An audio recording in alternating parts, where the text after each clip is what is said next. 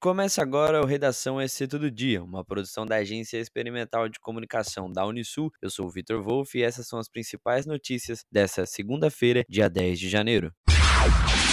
Um aumento no número de casos da Covid-19 foi registrado no município de Imbituba pela Vigilância Epidemiológica na última semana. De acordo com o um boletim epidemiológico, na última sexta-feira, dia 7, cerca de 648 casos foram confirmados com a infecção pelo coronavírus. 241 casos foram positivados apenas nessa data. Segundo a Secretaria Municipal de Saúde, a maioria possui sintomas leves, porém, quatro pacientes estão internados no Hospital São Camilo, três estão em isolamento, sendo um confirmado e outros dois com suspeita.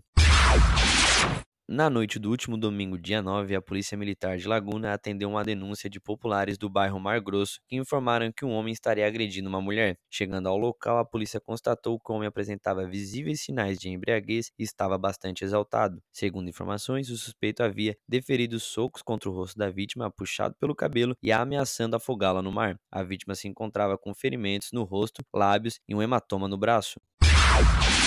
Segundo a Organização Mundial de Saúde, a OMS, as pessoas que se tornaram dependentes químicas creem, ao menos inicialmente, que a substância química promoverá a qualidade de vida, ainda mais nesse contexto de pandemia. Segundo Cleusa Canan, psicóloga fundadora de uma clínica para dependentes químicos, cada país possui um tipo de droga mais comum, mas é certo que os transtornos mentais podem ser suscitados tanto por drogas lícitas quanto ilícitas, Depressão, ansiedade e até mesmo esquizofrenia são alguns exemplos desses transtornos. Santa Catarina começou o ano com números da Covid-19 em alta e longas filas de pessoas à procura de testagem. O estado registrou um aumento de 32,2% no número de casos ativos da doença, ao mesmo tempo que se depara com pronto-socorros lotados de pacientes. Em Tubarão, o Dr. Rogério Sobrosa, infectologista do Serviço de Controle de Infecções do Hospital Nossa Senhora da Conceição, responde algumas perguntas sobre os casos de doenças respiratórias na enfermaria do hospital.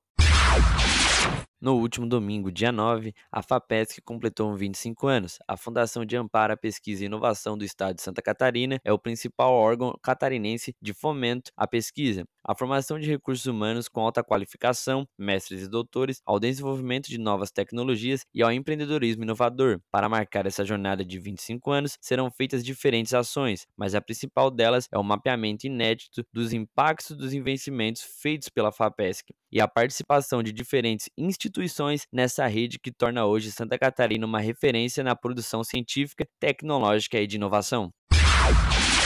A consulta online passou a ser uma alternativa mais prática e rápida de fornecer orientação médica e atendimento à população visando a redução do contágio da Covid-19. Confirmando a realidade de um modelo de atendimento híbrido, a pesquisa Panorama de Clínicas e Hospitais de 2022, realizada pela Doctoralia em parceria com a Tu Tempo, apontou que 63% dos centros médicos entrevistados estão oferecendo atendimento por telemedicina. Já 28% dos centros médicos afirmaram que nunca testaram a modalidade por possuírem especialidades que não se adaptam à telemedicina, e 9% chegaram a testar, mas decidiram não continuar.